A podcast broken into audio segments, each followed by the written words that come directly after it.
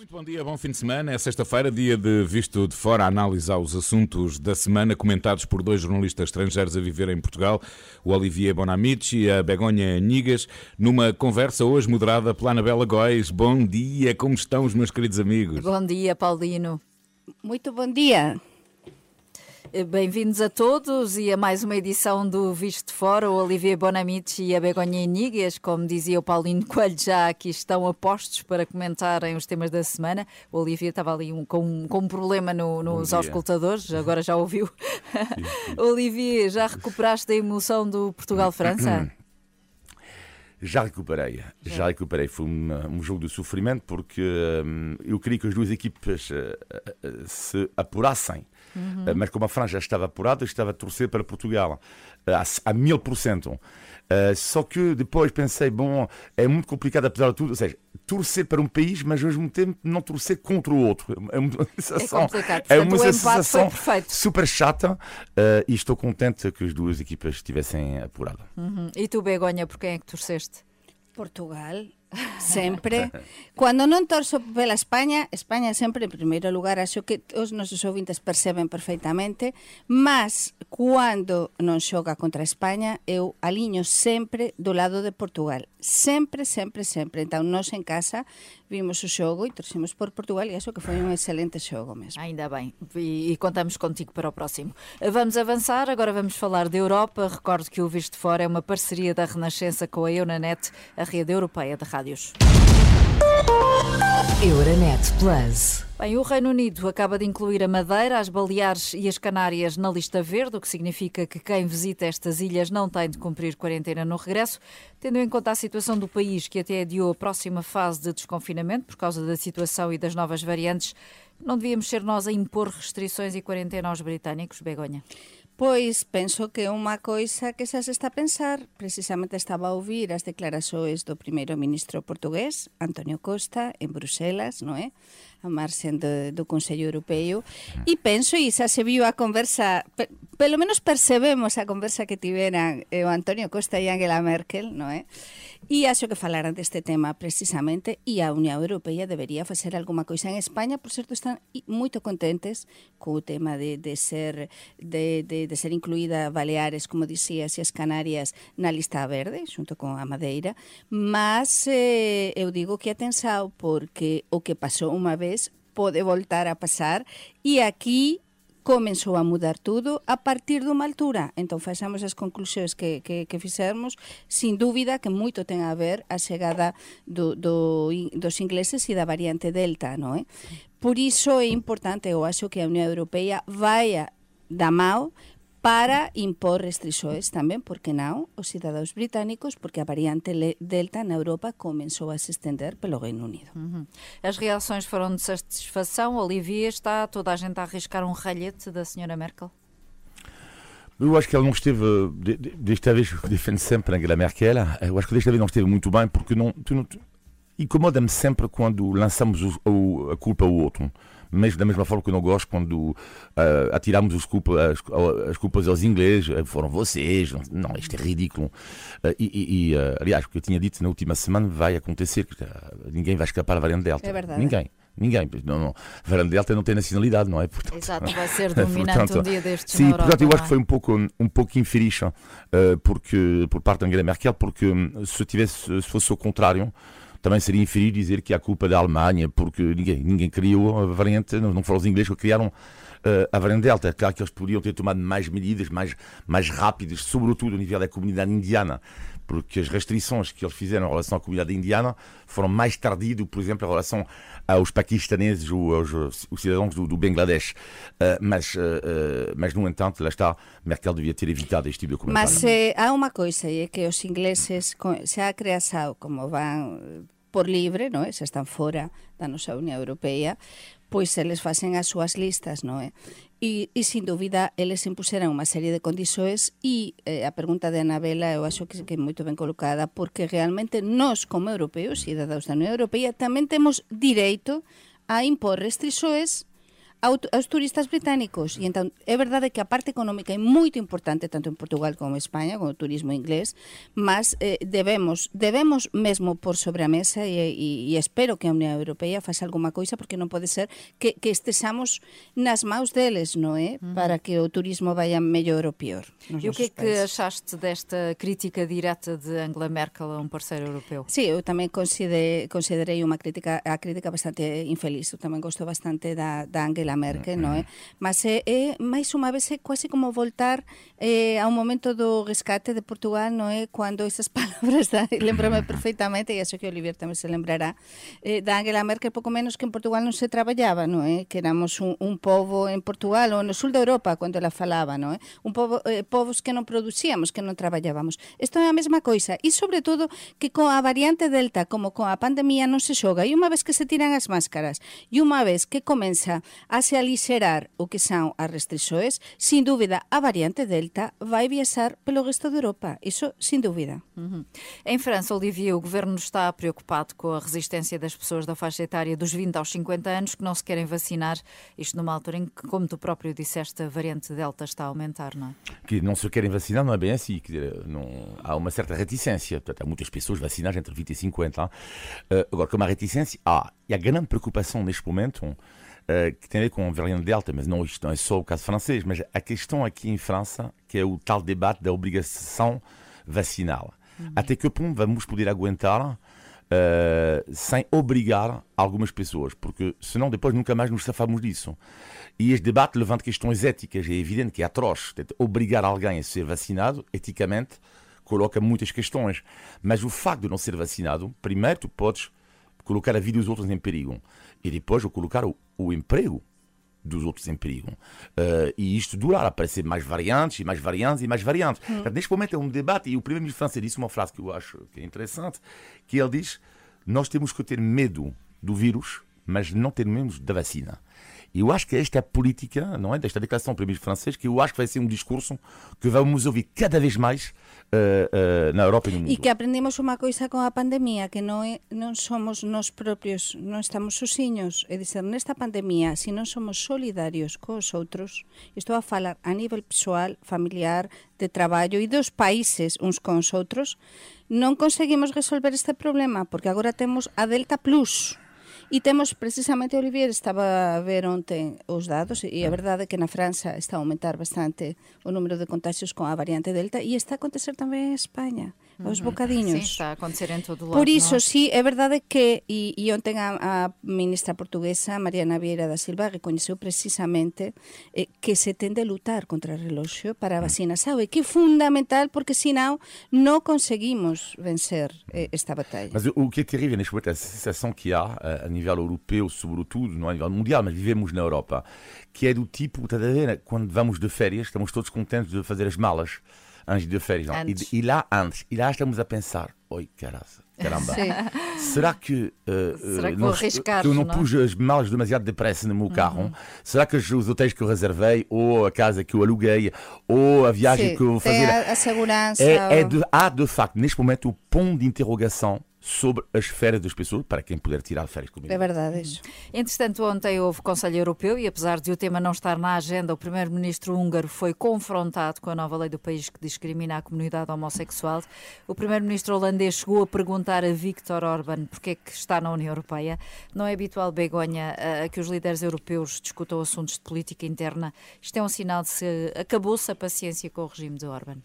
Espero que sim cruzo os dedos, espero mesmo que, que sim, porque mm. sin dúbida temos falado moito dele tamén aquí por inúmeros temas e é un home que tamén vai por libre, é populista, é extremista nas súas ideas e sin dúbida con isto da homosexualidade eh, eh, acho que, que o que le, o que le fez realmente na Hungría eh, non é democrático e penso que os líderes europeos sí que neste caso e sería moito recomendável eh, terminar esta cimeira con algún tipo de mensaxen clara ao respecto.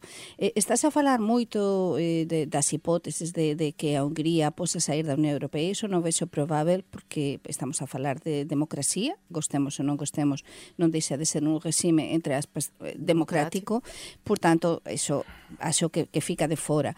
Mas sí que a Unión Europea podia, igual que falamos da pandemia, pode lançar uma mensagem clara e ficou bastante claro também, vimos nas imagens, como Orbán estava bastante isolado ontem e as declarações também do, do líder holandês foram bastante claras, mas a mim me faltam também as declarações de Portugal.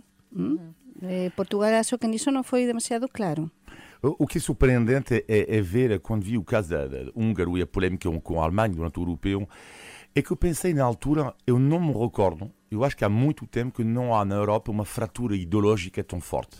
Uhum. Isto é super interessante. E, nomeadamente, com os países da Europa Central pós-comunista, uh, nomeadamente dois países, a Polónia e, sobretudo, a Hungria. E estou curioso por ver a reação, o que vai fazer o Papa Francisco uh, no, na próximo, próximo outono, porque ele vai estar na Áustria.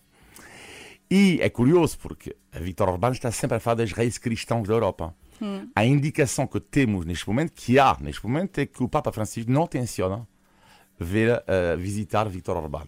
O que seria um sinal muito forte. Dará o sinal Ou seja, forte, o sinal muito forte para Francisco quer dizer, você, Vítor Orbán, apesar de falar das reis cristãos, mas de uma certa forma, o meu Deus não é o seu. Mas, mas sin dúbida estás a dar eh, na Diana porque eu penso que, que é importante e, e o Papa Francisco sempre escolle as súas viaxes nos timings perfeitos, perfeitos para lanzar a súa mensaxe.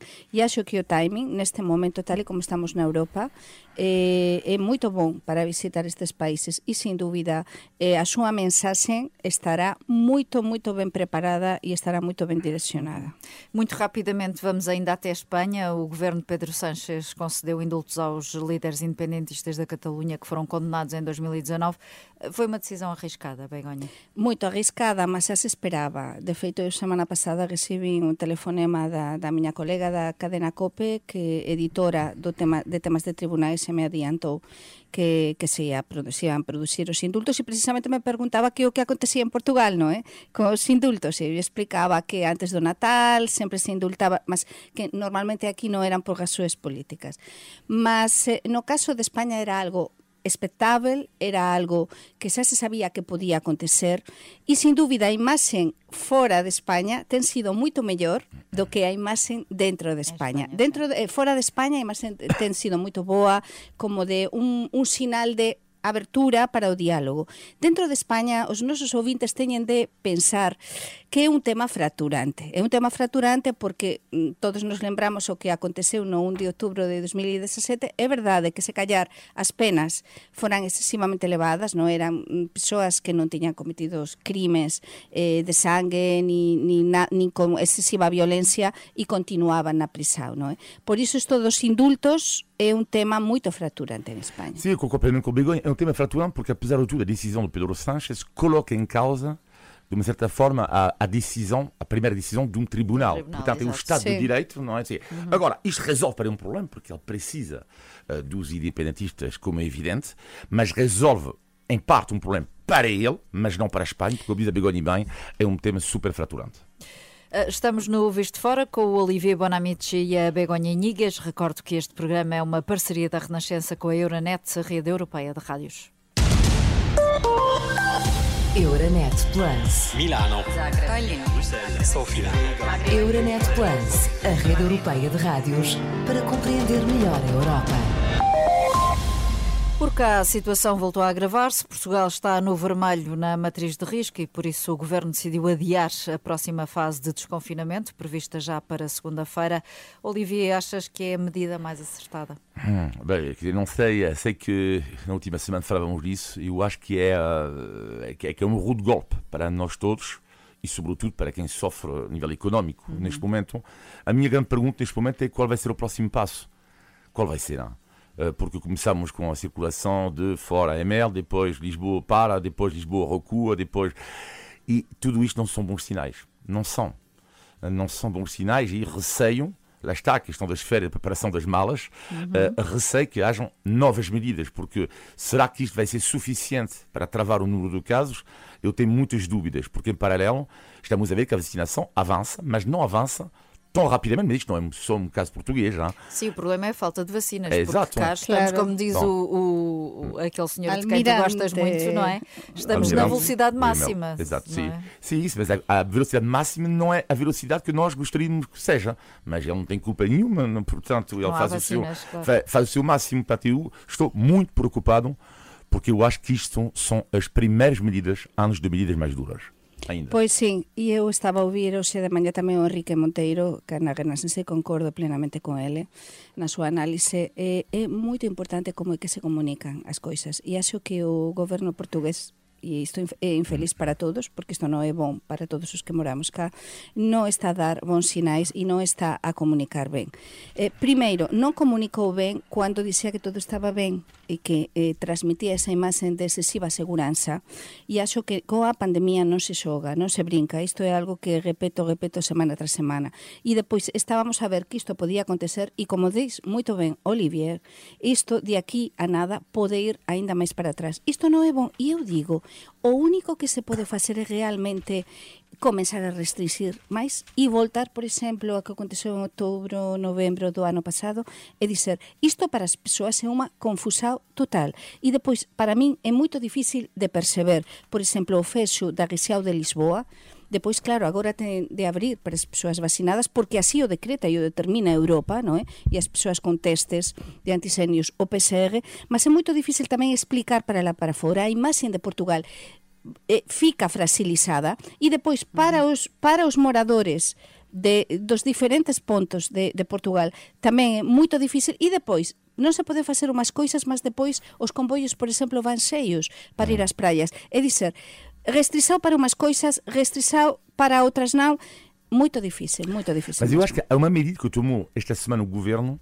português que marca para mim uma grande viragem uh, do que vai acontecer nos próximos tempos, que é quando a circulação não é de fora da ML, etc. Sim. Mas a novidade Área não é, é, é- exatamente. E a novidade é o teste exceto para o teste PCR e a vacina. E eu acho que isto é uma viragem Faz porque- diferença? não, não sei se faz a diferença, Uh, mas o que eu acho é que pode acontecer cada vez mais esta exigência, mesmo para ir comer num restaurante. Eh, Porque lá está, a partir do momento em que tu vais dizer às pessoas, porque são duas doses, não é? Está pelo menos provado que com duas doses eh, as formas menos graves do, Covid, etc, etc, não é? Tu podes escapar a uma forma mais grave. Então eu acho que vai haver uma viragem. E a, a próxima viragem que pode acontecer, está com um passo até em Portugal, por que não? Eh, dizer, ok, tu queres ir ao restaurante? Tranquilo. Mas há uma condição. É teste PCR ou duas horas. Porque neste momento, qualquer pessoa, sem teste PCR e sem duas vacinas, pode ir ao meu restaurante e eu acho que isso será o próximo passo. Sim, mas Consideram depois... então que este certificado digital também pode ser um incentivo à pessoa a Sim. fazer testes Claramente. e Sim, sim. vacinar-se? Claramente. Sin dúvida, mas para mí há un dado que é preocupante. 700.000 persoas en Portugal na casa dos 60 anos, dos 60 aos 69, aínda non receberan a segunda dose. Eu acompañei as declarações da ministra Mariana Vieira da Silva ontem para depois escrever un artigo para o meu xornal e sin dúbida para min iso foi o que máis me preocupou. Por qué? Porque esas persoas xa deberían ter recibido a segunda dose. Esas persoas son agora as potenciais, as potenciais eh, alvos de, de, do vírus, non é? Neste momento, e então isto, é verdade, non temos vacinas suficientes, mas todo isto tamén faz diferenza, porque então aquí estamos a crear, e é o que o Olivier e eu temos falado tanto nas últimas semanas, unha diferenza a persoa que for vacinada, eu, por exemplo, teño xa o certificado verde, non é? E son moito máis xoven do que esas persoas que non que non foran vacinadas, que non teñan a segunda dose. Mas nós xa temos os direitos todos, non é? E isto é o que está a facer esta pandemia, que faz diferenza entre o que for eh, vacinado non e isto é complicado depois de serie. Entretanto, em Portugal já foram emitidos 400 mil certificados digitais. Isto, como dizias, Olivier, é, é um sinal de que as pessoas aderem bem a esta modalidade, até porque este passaporte, chamemos-lhe passaporte porque é mais fácil, eh, já dá a partir de agora acesso eh, aos casamentos, aos batizados, àqueles eventos em que era necessário fazer um, um teste negativo. Eh, O facto de haver tanta gente a aderir eh, significa que as pessoas poderiam aceitar essa tua sugestão de usarem o certificado digital, por exemplo, para ir a um restaurante, para ir a um bar. Sim, para... eu, mas eu acho que não vai, não vai haver grandes hipóteses, porque depois a questão é que uh, não podemos, temos que nos colocar no lugar mesmo das pessoas que sofrem na pele, tipo um, discotecas, bares e restaurantes. De duas, uma, como a situação, pelos vistos, está a piorar, se nós não tomamos medidas mais fortes em relação a isto, este, uh, o uso para, para uh, frequentar este tipo de, de, de, de sítio, eles vão fechar. Mas o que é que nós queremos? Que eles percam os empregos, que andem Sim. depois no banco alimentar contra a fome? Uh, não pode ser, não? Portanto, e a solução, e aliás, mais, porque será incentivar as pessoas, a dizer, as pessoas que podem hesitar, a dizer, pronto, pá, já não posso ir ao restaurante? Sim, meu caro amigo, mas para ir ao restaurante, ou teste PCR ou vacina. Uhum. E, temos, e temos o país de ao lado, en España, concretamente na miña terra, na Galiza, agora probouse estes días, e podese ver na net, cualquier dos nosos ouvintes, a hipótese de ir aos espectáculos, eh, xa se poden celebrar espectáculos, concertos multitudinarios, pronto, máximo 5.000 persoas, no Monte do Gozo, por exemplo, en Santiago de Compostela, mas o que está a dizer Olivier é dizer, vaise pedir o certificado de vacinação, vaise pedir PCR, Mm e eh, un controlo absoluto sobre a localización sin se poder meser dentro do que todo Monte de Ogoso, eh, unha especie tamén como de círculos parecido de Fátima, e todo hipercontrolado, mas xa se poden organizar espectáculos, estamos a falar de 5.000 persoas, eh, até 10.000, uh -huh. mas todo moito controlado. É a única maneira de que eh, a cultura avance tamén uh -huh. e non fique aínda máis fragilizada nos nosos países. E deu brado a declaração do Presidente da Assembleia da República a dizer que espera que os portugueses vão em massa a Sevilha para apoiarem a Seleção Nacional que joga com a Bélgica. Houve aqui um total desconcerto concerto com o governo ou foi só a emoção do momento, Olivia? O que é que te parece? Foi a emoção do, a emoção do momento. Mas neste momento eu acho que temos que ter algum cuidado, porque, sobretudo, já, já, já temos aqui um trauma como acontece com o futebol uh, e a questão do, do, do, Covid, não é? Tem quem considera, etc., que foi por festas do Sporting.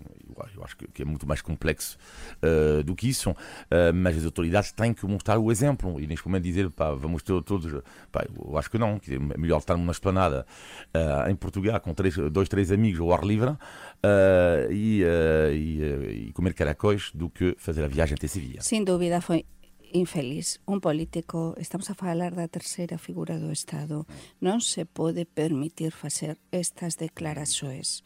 Isto aínda cría máis confusao, isto que falábamos en termos de comunicação, como explicar ás persoas.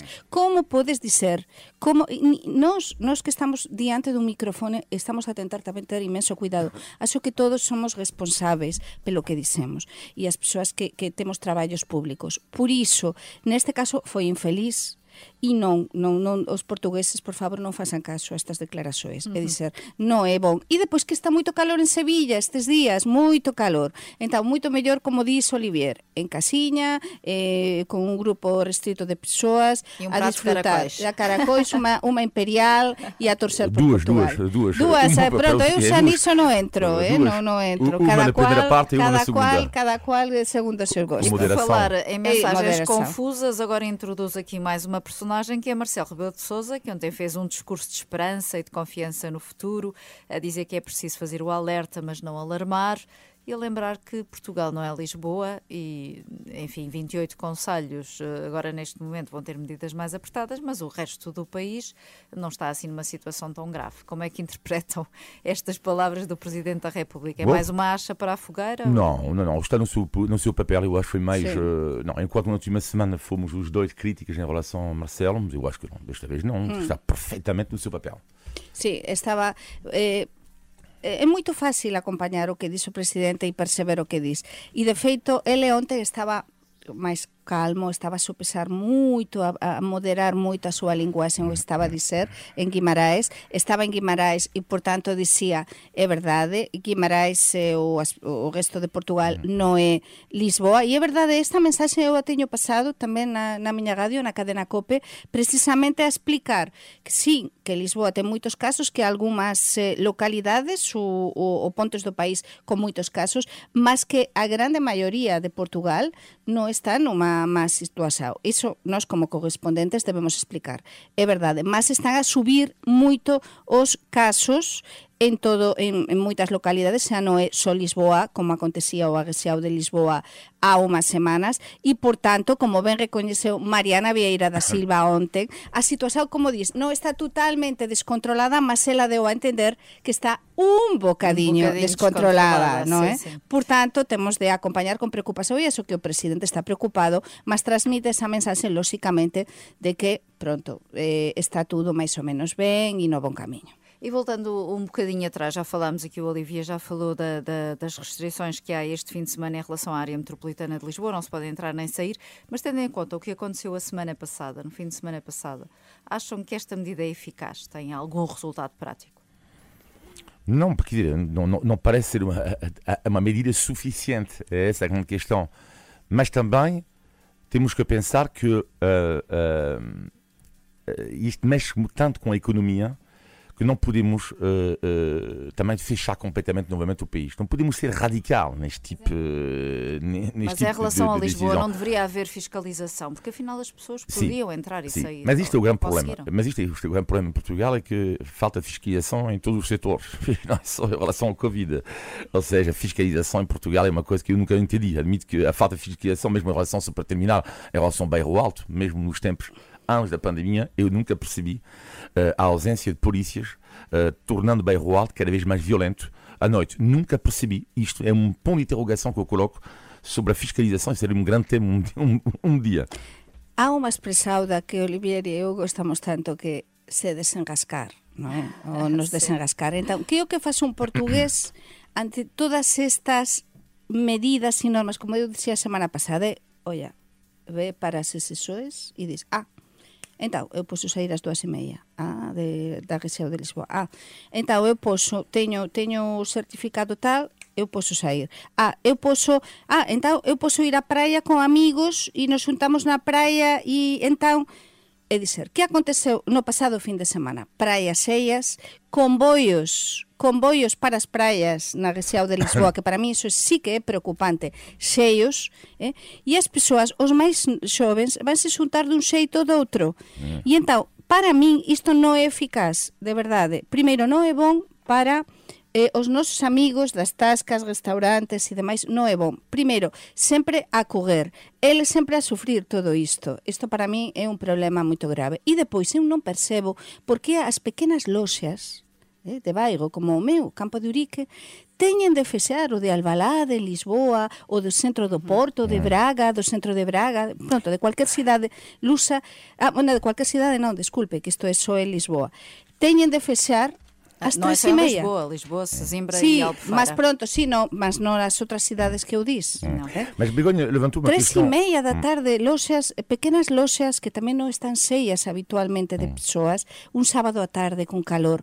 Por que têm de fechar essa hora? Eu não percebo, não percebo. Mas a Begonha levanta uma questão que é, que é importante para mim, que é a questão do, das crianças, tudo isso. Eu não conheço, até a data, uma criança em Portugal que respeita, não conheço, da, da faixa etária dos 12 a 6, o distanciamento social. Repito, Sim, não conheço é uma. verdade, é não verdade, conheço uma. É. Não, não culpabilizo, isto estou a falar é um facto. É por isso que em Israel, neste momento, eles estão a pensar cada vez mais vacinar as crianças aos 12 aos 15. Porque, sinceramente, eu vejo né, com, com, com, com o meu filho, com os amigos deles, ninguém respeita. Ninguém. Pronto, eles vivem a vida deles, ok? Uh, é complicado, foram confinados e tudo isso. Mas, sem culpabilizar, também tem que haver depois uma reflexão. Porque depois, como é que chega o vírus em casa dos pais? É exatamente assim. Portanto, não é culpabilizar os miúdos, eles têm que viver, têm que não sei o que mais. Mas não há nenhum respeito nem do, do, do distanciamento. Portanto, a partir daí, Israel faz muito bem neste caso, é também dizer a vacinação hum. para os putos é importante. Sim, É e sobretudo que temos, sobretudo que, que vamos ter pandemia por moito tempo. Xa estamos a ver que vamos ter por moito tempo. E então isto sí, se comeza a restringir ao máximo, depois se faz as coisas por trás e depois estamos sempre a abrir e fechar, abrir e fechar. Isto é complicadísimo. Ontem, Fernando Medina foi ao Parlamento para dar explicações sobre a partilha de dados de pessoais, de manifestantes e ativistas com embaixadas. Ouviram a audição? É um bocadinho, um e o que é que bocadinho. vos pareceu? Ficou Não, claro? não. É um, encerra-se o o que- assunto? Quer dizer, o, no caso do, do Fernando Medina, ele faz-me pensar um pouco António Costa, que é o problema, às vezes, dos políticos, eh, mas neste caso de- são políticos de esquerda, mas podiam ser políticos de direita no governo antigo, é que eles são alérgicos a qualquer crítica quando o governo há demasiado tempo. Há muito tempo, não é demasiado, não, há muito tempo. Demasiado seria uma, já seria uma opinião. Há muito tempo. Portanto, e, e- e sinto isto. Medina, não, Fernando Medina, não vê-se. E ele tem alguma razão quando diz que, por exemplo, Carlos Moedas, eu acho que está fazer uma campanha super agressiva. Vamos ver, normalmente não resulta em Portugal, mas bom, vamos ver o resultado depois de- nas eleições. Mas uh, Fernando Medina está completamente alérgico a qualquer crítica. E depois o tal argumento que se uma- a democracia está a ser não sei o que mais. Não, mas a democracia, as críticas e as dúvidas fazem parte da democracia. Mm-hmm. Eu estou farta destas coisas. Estou farta. Isto xeira moito mal, non se pode permitir nunha Cámara Municipal desde 2013 até o día de hoxe tanto eh, pasar toda esta información que pasaran as diferentes embaixadas e depois eh, foi presidente Antonio Costa e agora Medina. Medina quer ter unha cagueira política, todos sabemos. Mas non acreditamos e sabemos que non pode ser así, que ele non soubese isto. Como non ia souber Antonio, eh, o, o presidente da Cámara Municipal de Lisboa que isto acontecía con a cuantidade de casos e de información que se pasou? Alguén acredita que realmente ele non sabía nada? é, é que para mí os dados que soubemos esta semana realmente foran moito preocupantes, pasaran moita información. É dizer, isto demostra que non se está a cumplir eh, que, non, que non existe liberdade plena como tal eh, para as persoas que se queren manifestar e a diferentes embaixadas e a Rusia xa nin digamos e entao, a mí, para mí non é justificasa o posible dizer con, con dimitir a esta persoa eh, que se encarregaba de, de, de esta, desta área porque ele, como presidente da Câmara Municipal de Lisboa, é responsável mesmo de todo o que aconteceu. Vamos avançar, vamos já pôr à prova os vossos conhecimentos sobre a língua portuguesa, Olivia e Begonha. Vamos então ao aguardado índice de tugalidade. Índice de Tugalidade. Como, ano eh, como a semana passada foi muito fácil, acertaram logo, agora proponho um desafio diferente. Vamos ver se, se, eh, sabem do que é que eu estou a falar. O que é um barista? O Baritz. Barista. Barista! barista. Ai, Ainda há alguém- pouco falámos disso Um- um aqui na, no, no programa da manhã, nas três da manhã. Um ba... Um barista. É, barista. um, é, do, do bairro, não estou a perceber. Não, barista não, barista. Não, barista, barista. Barista. Barista. É uma, cantora. profi- é uma profissão. É um, ca- é um Tem a é ver com a música? Não, Bari- não. É um não? cantor, não? É um especialista da restauração que prepara bebidas à base de café.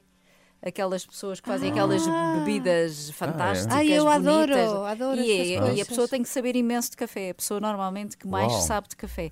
Ah, sobre o cultivo, a origem, os tipos de É um grão, barista. as variedades. É um Olha, barista. não sabia, mas alegro-me de saber. É uma palavra muito bonita. É, gostas? É, é Sim. é Pronto, a próxima vez que fores ao restaurante e pedires um café, pede, agradece ao barista se, se o café for bom. Pronto, então Ok. para a próxima vamos lá. acertam. Índice de Tugalidade. Como é habitual, antes de fecharmos o positivo e o negativo da semana, Begonha, começamos pelo negativo. O negativo falamos dos xovens, non é? Oliver e eu somos eh, pai e mai de, de adolescentes e sabemos o que acontece, o que dixe Olivera un bocado, mas tamén as persoas de máis idade, os idosos, eu acho que ás veces non teñen os mellores comportamentos en tempos de pandemia. E vou por varios exemplos que me aconteceren ao longo desta semana. Ir, por exemplo, a unha padaría e as persoas, en vez de guardar esa distancia de seguranza, ser solidarios uns con os outros, estou a falar en termos de pandemia, non é? Eh? Distancia social, eh, se aglutinar, se xuntaren, eh, como se si nada acontecese. O mesmo acontece no supermercado, supermercados, o mesmo pode acontecer en diferentes locais públicos e moitas veces son estas persoas de máis de máis idade que non se aperceben. É dizer, estar vacinado, con estar vacinado non chega. Por tanto, é importante manter aínda e durante o tempo que, que dure a pandemia moitos cuidados e ter e manter o distanciamento social. Olivia? Olivia? O negativo da semana tem a ver com uma estrada que eu não suporto em Portugal, que é Uma? A, uma estrada que se chama A33. Então vou explicar porque é que eu odeio esta estrada. é que E o é ódio, que fica, o, o ódio liga Monte Caparica a Montijo, mais ou menos, desta zona. E portanto, porque é que eu Ah, odeio esta estrada? É porque lá está, tu não podes, mesmo não tens a via verde, nem podes pagar o cartão multibanco. Isto, isto é uma loucura. Ou Ah, seja, é uma, uma antiga Sim. scoot, Não, mas isto é? é uma loucura. É que eu não entendo. Tens que ir eh, Não, mas ao- isto é, aos correios não, mas isto é surreal.